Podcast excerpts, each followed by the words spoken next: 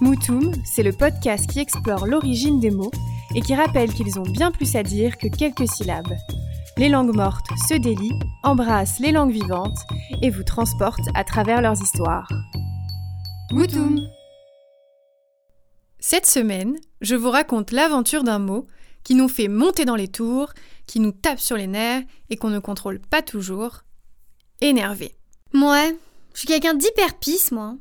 Je suis même pas sûre de m'être énervée une seule fois dans ma vie. Hé hey Hé Bon, t'avances là, sévère Bon, vous voyez, je suis hyper cool. Hein. Actuellement employé pour désigner le fait d'agacer, d'exciter en provoquant de la nervosité, son sens était à l'origine son total opposé et désignait un état de léthargie.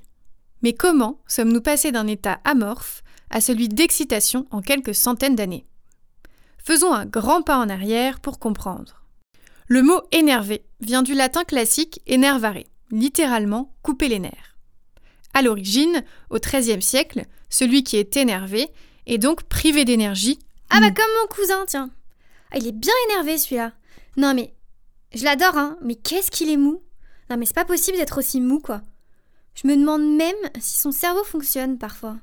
Il existe même une torture au XVIe et XVIIe siècle, appelée l'énervation, qui consiste à brûler les tendons des jarrets et ah, des mais genoux. C'est horrible ah, Ils avaient beaucoup trop d'imagination au Moyen Âge. La pauvre victime se retrouve littéralement sans nerfs et certainement très énervée. Ah bah y a de quoi hein Le sens moderne, exciter, irriter les nerfs de quelqu'un, rendre nerveux, n'est attesté qu'en 1882.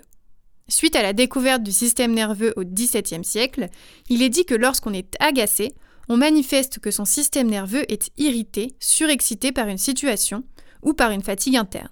Le parallèle entre l'agacement et l'énervement se crée. Alors en tout cas, si un jour vous êtes hyper vénère et que vous n'arrivez pas à vous calmer, ma maman m'a donné un petit conseil. On fait une pause et on respire. Hein. On inspire par le nez, on expire par la bouche, et voilà, tout va mieux. Cela peut donner lieu à de grandes incompréhensions si on s'attelle à la lecture d'écrits passés. On peut citer Jean-Jacques Rousseau, qui en 1782, dans Les rêveries du promeneur solitaire, raconte que son tiède alanguissement énerve toutes ses facultés. Ou Mérimée, qui reproche à Louis XIV d'avoir énervé sa noblesse. Rendez-vous la semaine prochaine pour découvrir l'histoire d'un nouveau mot. En attendant, vous pouvez nous retrouver sur Instagram, Moutoum Podcast, et sur notre site internet, moutoumpodcast.fr, ou réécouter les anciens épisodes. À la semaine prochaine!